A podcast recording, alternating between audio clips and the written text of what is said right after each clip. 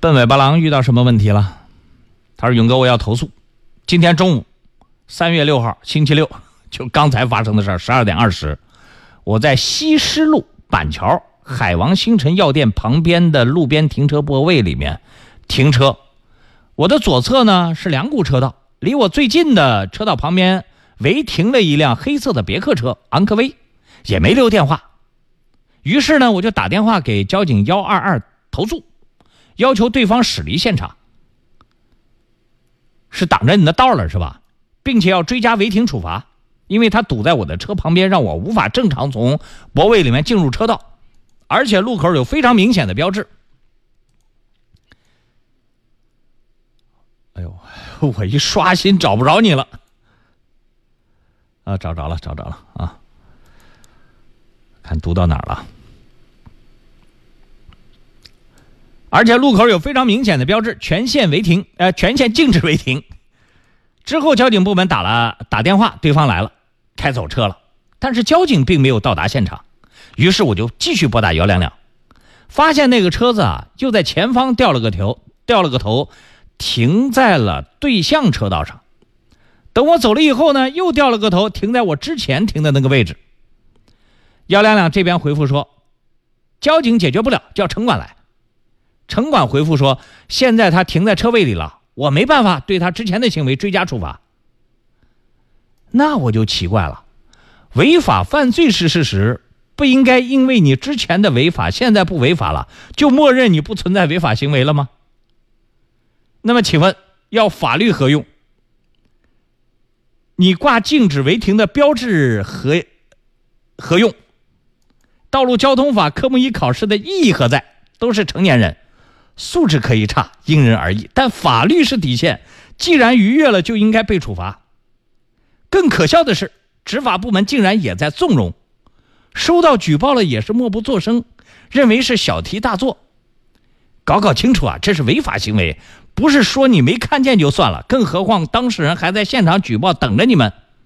我觉得，中国不光是一部分开车素质差，也有一帮纵容违法犯罪的执法部门。两者缺一不可。说实话，冷静一下，我也能理解。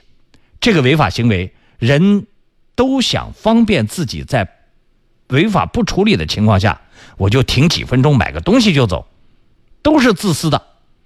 但是我不能接受的是执法部门的回答，太拿自己的执法权利当儿戏了。我看不到，所以我不处罚，这是什么逻辑？这个问题我读完了，洋洋洒洒，这位老听众啊，他是个老听众。这个字儿写的多，我一看这样人物写的信息，呃，第一，我我只读他信息之前我没看过啊，我边读边和大家一起来了解一下他想说的什么事儿，这是其一。其二呢，我这人心软，一看我们的听众，有些人一句话讲的不清不楚的，把我气得够呛的。我经常给他讲要写完整、写清清楚，那一看到这个写的这么完整内容的人，我就不忍心，我就一定得读一读他的信息。啊，所以给他读完了。那读完之后呢？这个问题我先不说。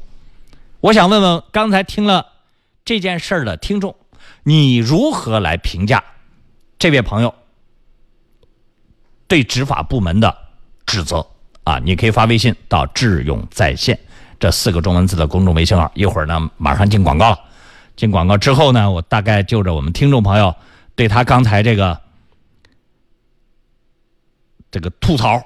哦，我来给他分析一下这个现在的法规对执法部门，就他哪个地方做的对，哪个地方做的不对，我来给大家做个评判，好不好？呃，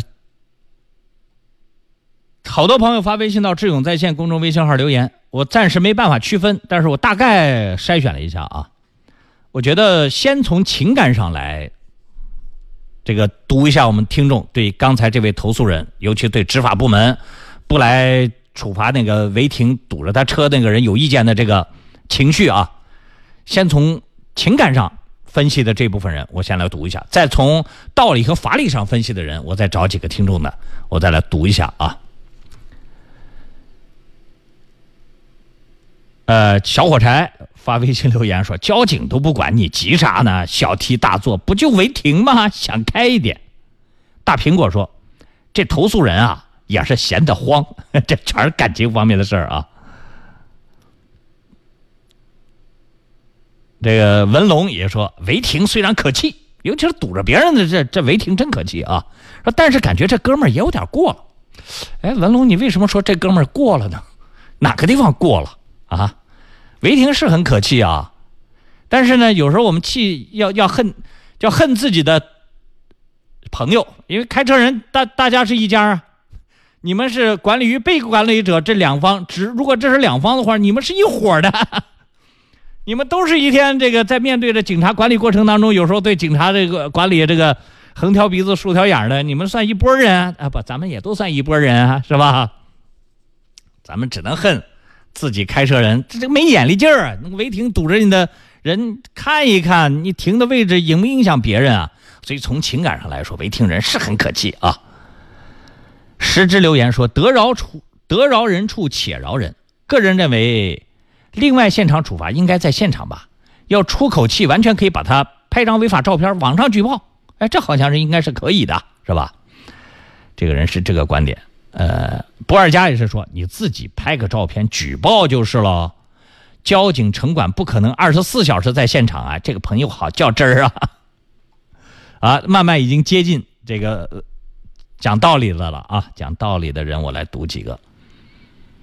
嗯，最通俗的跟智勇在线节目一样，把复杂问题通俗化来说的，这个人在哪儿呢？啊，一地烟头还有一句话呢，说这个人中饭吃多了，跟你开玩笑啊，因为这是老朋友，你也知道我我的为人，所以我就不跟你客气了啊。大王叫我来巡山，说交通违法行为属于抓到谁谁倒霉，这是大实话。一些新朋友可能还听不懂。那我再来找一个听得懂的人来给他翻译啊。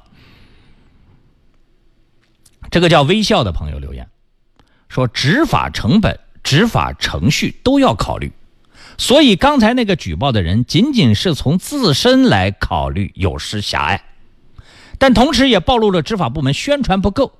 可以请一些人来切身体会执法过程，有些问题大家可能就互相体谅了。好，我再深入一点，再读一个叫。”苦苦咖啡朋友的留言说：“哈哈，这个问题感觉跟之前拉个垫背那个问题有点像，其实就是轻微违法行为，没那么多的精力和警力去按照你的时间地点去执法。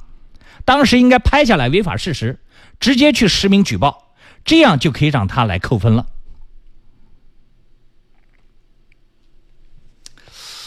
呃，如果这个笨尾笨尾巴狼还没听懂这个意思呢，我就从原则上来跟你分析一下这个状况啊。交警不可能因为你一个电话就来立即处罚这一个当事人。你听志勇在线节目这么长时间了，交警会因为群众不断有举报，可以对某一条路进行重点处罚。大家记不记得什么宝路啊？东宝路那一次打过一次电话，好，他们好，我们定期安排警力不断的去查，他也不可能说我现在就在这等着，你立即派派警察来啊。警察这会儿，要么去在执行别的任务，要么去在别的地方在做事情。我的工作是有顺序、有有事情先后轻重的。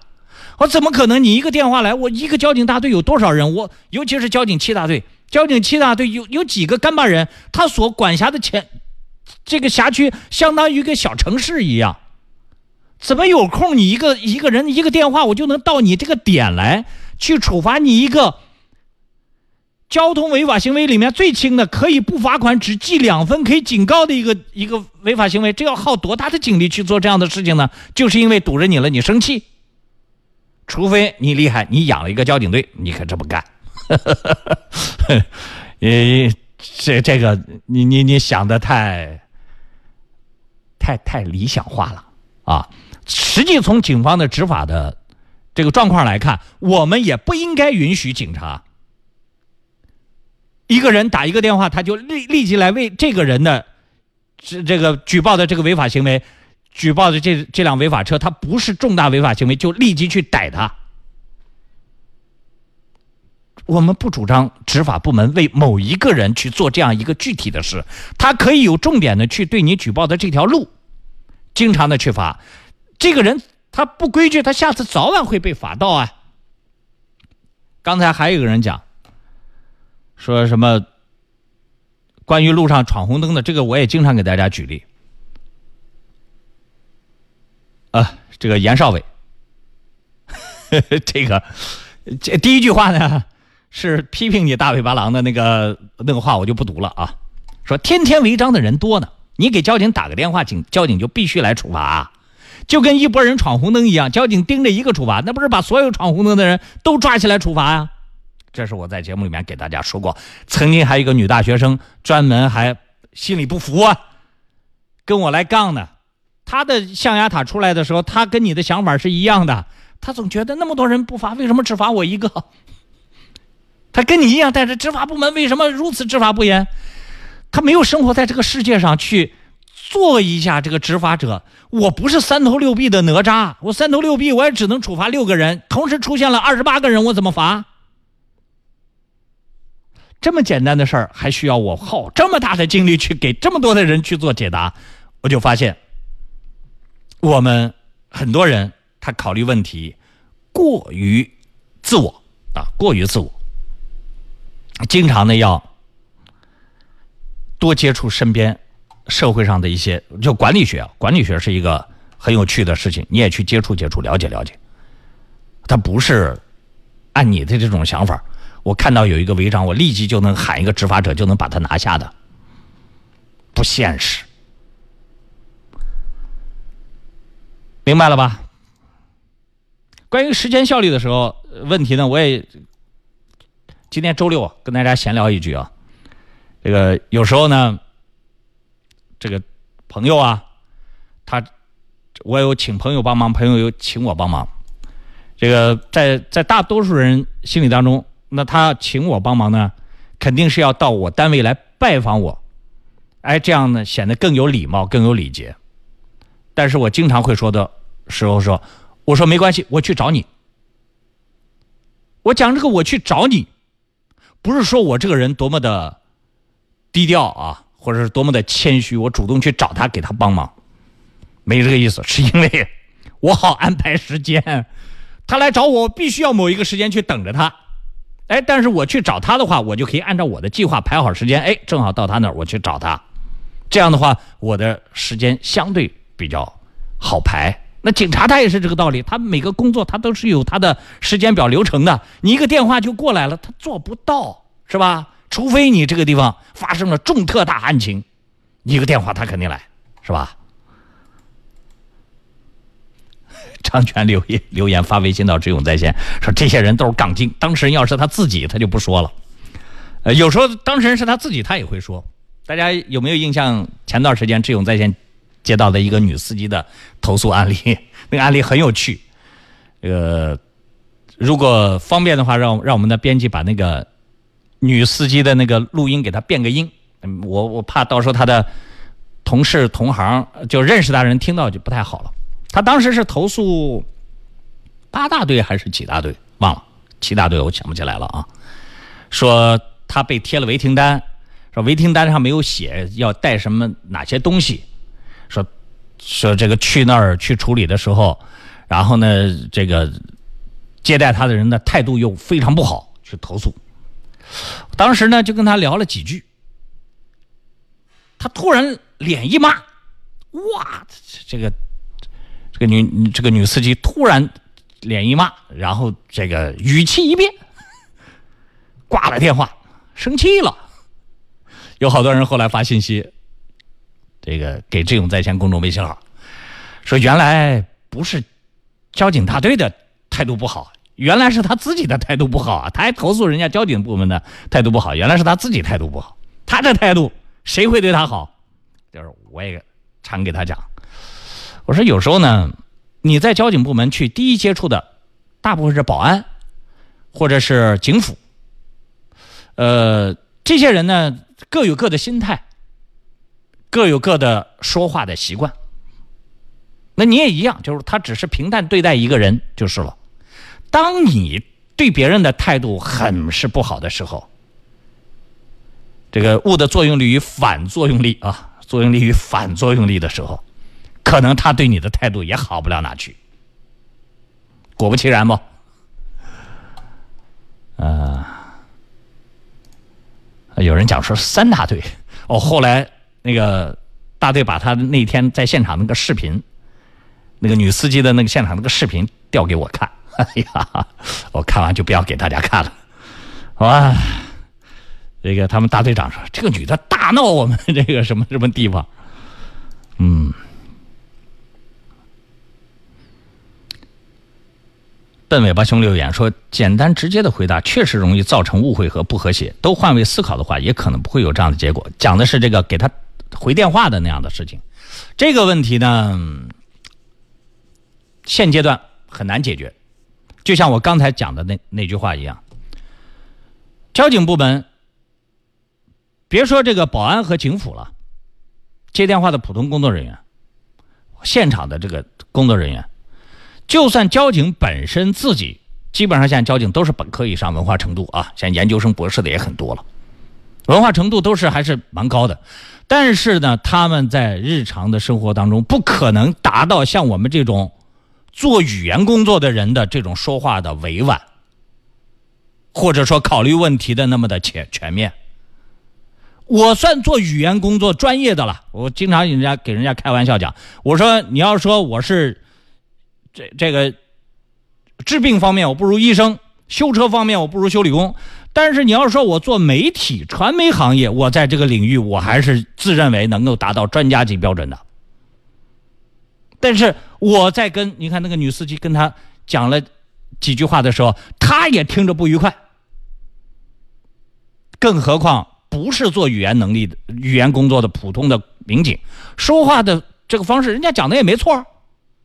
那个地方如果真的归停车场里面归归这个城管管，就是归城管管啊，他怎么可能让我像我这么婉转的说，啊，这个这这个我们目前没有这么大的警力去这么做，哪有空给你去啰里吧嗦说这么多话啊？有时候自己知识是要自己去填补的。刚才还有人讲说讲提到什么中国和外国的什么事情，好像就当时。刚才他那个话里面是不是讲到什么我们国家？哎，讲到我们国家这个问题了。我说你是没出过国，你真是没出出过国。我们出国越多越知道，所谓的欧美发达国家的他们的政府执法部门那个管理水平，哎呀，不敢恭维，真不敢恭维。前段时间他们那个大面积停电的那个事儿，要不是我曾经在美国。遇到过华盛华盛顿的地震和他们的那个那次飓风，我也不知道美美国的当地的这个政府部门的抢险能力，这个救灾水平竟然那么差。那经历过我亲自经历过这个华盛顿的地震和飓风之后，我才对这次他们的是加州吧，是加州的这次停电，我才呵我才觉得哦，正常正常正常，他们国家就这样。他们国家没没有什么救灾能力的，靠自己得靠自己。我们想什么事都都觉得哦，政府帮我们，政府帮。在他们那个地方遇到这样情况，靠自己。他们在路上抛锚被水淹的这个区域，没有个，哎呦，我们被淹水那个区域，三天之后还没人过来给我们抽水，三天积水。我们住的那个宾馆，在路上抛锚的车摆了一个星期。都没人来管，一个星期。有一些积水更深的路段，也要一周以上，他们才能有人给他排干净。那只有我们遇到了才知道，所以不要动不动说这个中国怎么怎么样，我们国家怎么怎么样。实际上，全球在很多问题上，大家现在水平都半斤八两。我们在很多程度上已经超过了这些发达国家的一些。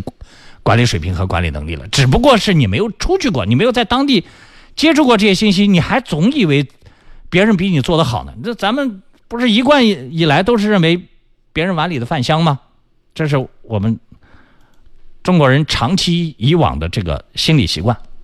那现在就是我常说那句话：井口啊，尽量去到更大的井口去看天，能跳出井口就更厉害了。